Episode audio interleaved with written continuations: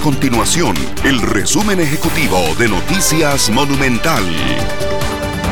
Hola, mi nombre es Fernanda Romero y estas son las informaciones más importantes del día en Noticias Monumental. El Tribunal Supremo de Elecciones hizo la entrega oficial de las credenciales de los 57 diputados electos que iniciarán funciones a partir del próximo primero de mayo.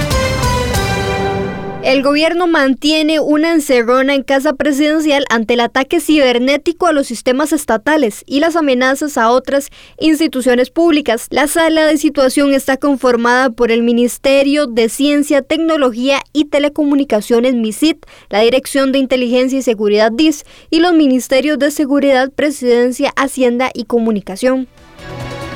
Estas y otras informaciones usted las puede encontrar en nuestro sitio web www.monumental.co.cr. Nuestro compromiso es mantener a Costa Rica informada. Esto fue el resumen ejecutivo de Noticias Monumental.